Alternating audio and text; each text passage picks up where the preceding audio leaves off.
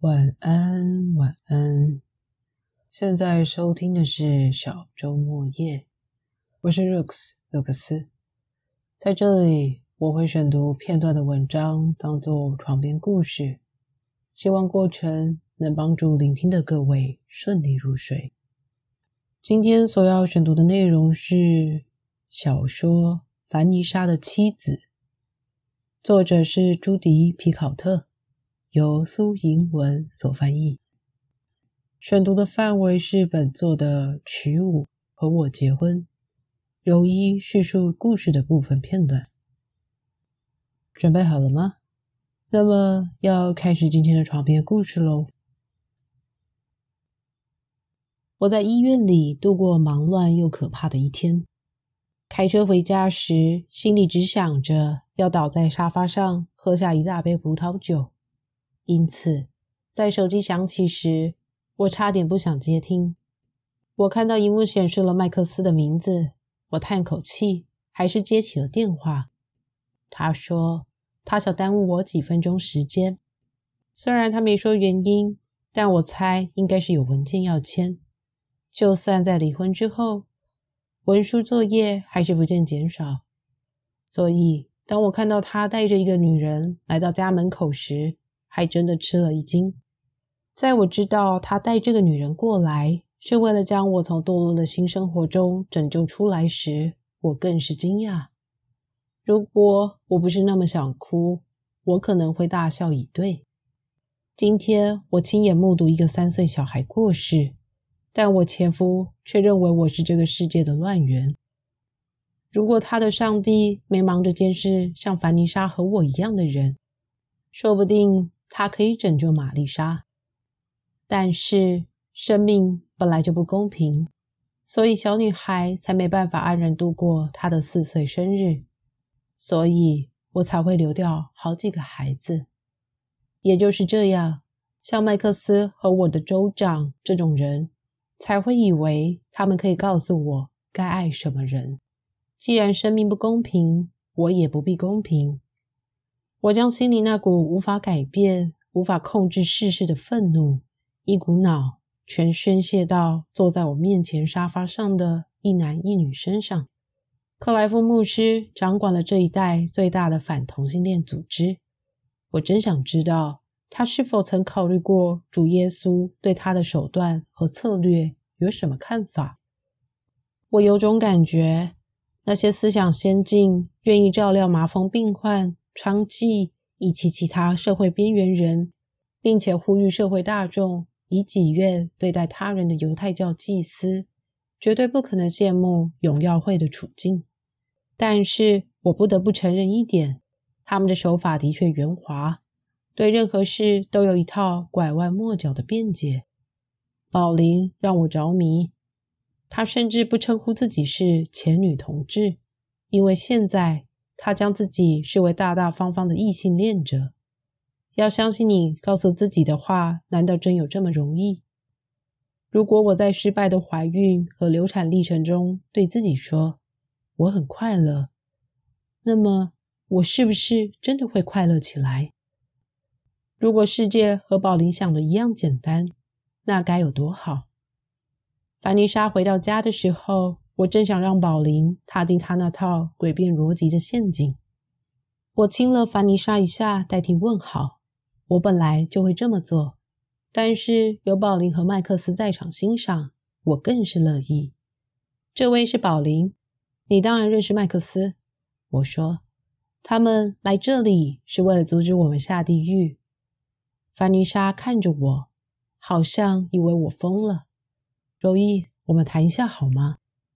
他把我拉进厨房。我不是不让你邀请客人到我们家里来，他说。但是你究竟在想什么？你知不知道你不是女同志？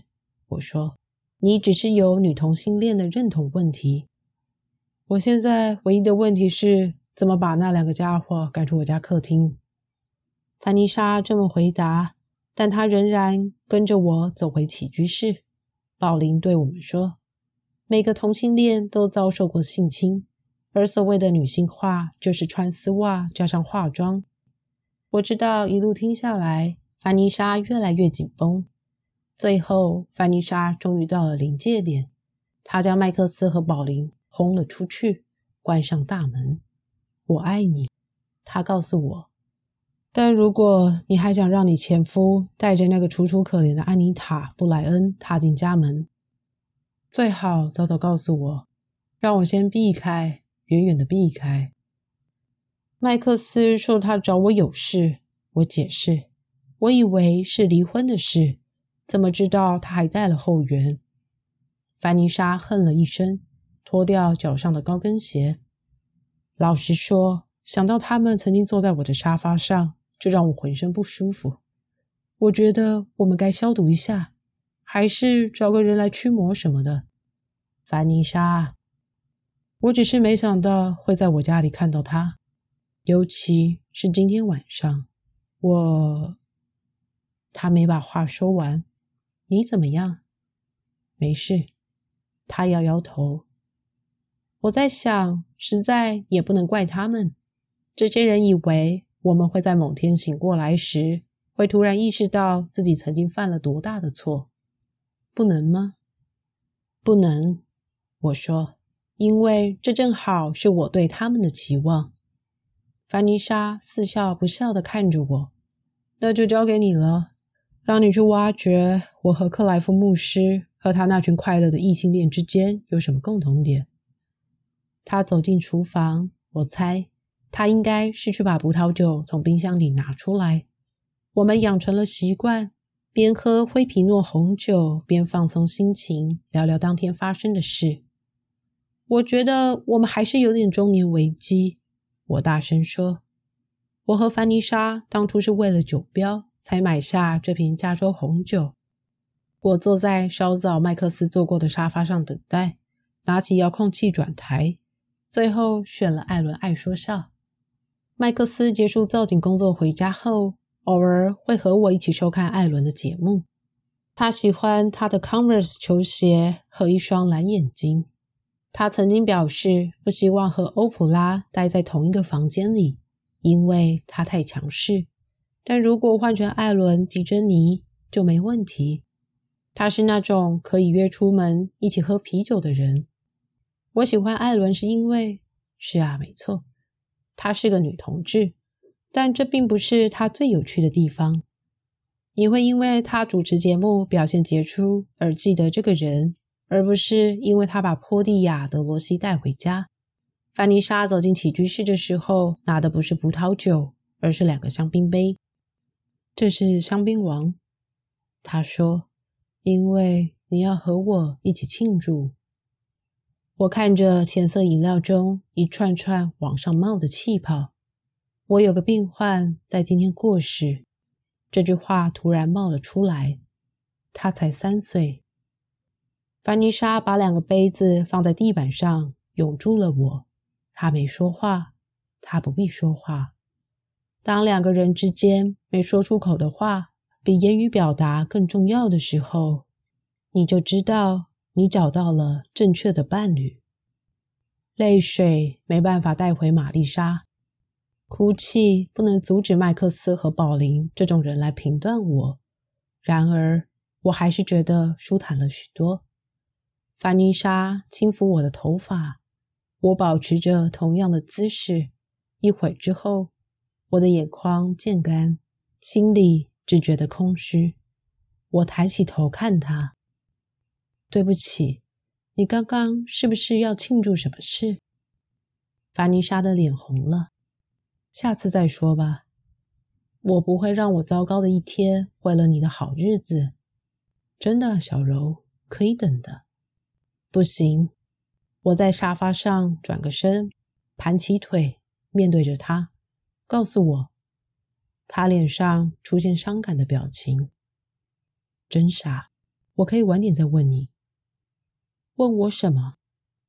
范妮莎深吸了一口气，问你有没有把我们昨天在卖场遇见麦克斯之后说的话当真？我告诉过他，我想永远和他在一起。只是永远实在不够久。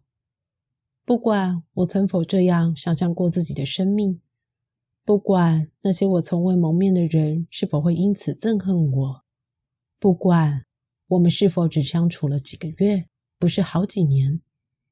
每天早晨我醒来后，首先浮现的感觉就是慌乱。接着我会看到凡妮莎，然后心想：别担心，她还在这里。是的，我告诉她，字字当真。凡妮莎摊开手掌，她手上躺着一枚点缀着碎钻的金戒指。如果永远不够久，那么我的余生够不够？好一会儿，我愣愣的没有反应，也没办法呼吸。我想的不是实际问题，不是旁人听到这个消息会作何反应。我唯一能想到的是，我得到了凡妮莎。是我，不是别人。我又开始哭，但这次理由不同。一辈子，我说，算是不错的开始。睡着了吗？如果对故事内容还感兴趣的话，也可以再找来看看哦。大家相信爱情吗？对爱情有特别怀抱着什么样的期待吗？如果对爱情少一点区别，这个世界会不会变得简单一些呢？所谓的爱人啊，我想学会尊重他人和自己，也许就能慢慢懂得如何去爱了吧？你们觉得呢？今天就先到这喽，有机会下集再见。Have a good night, let's start a new life. Bye.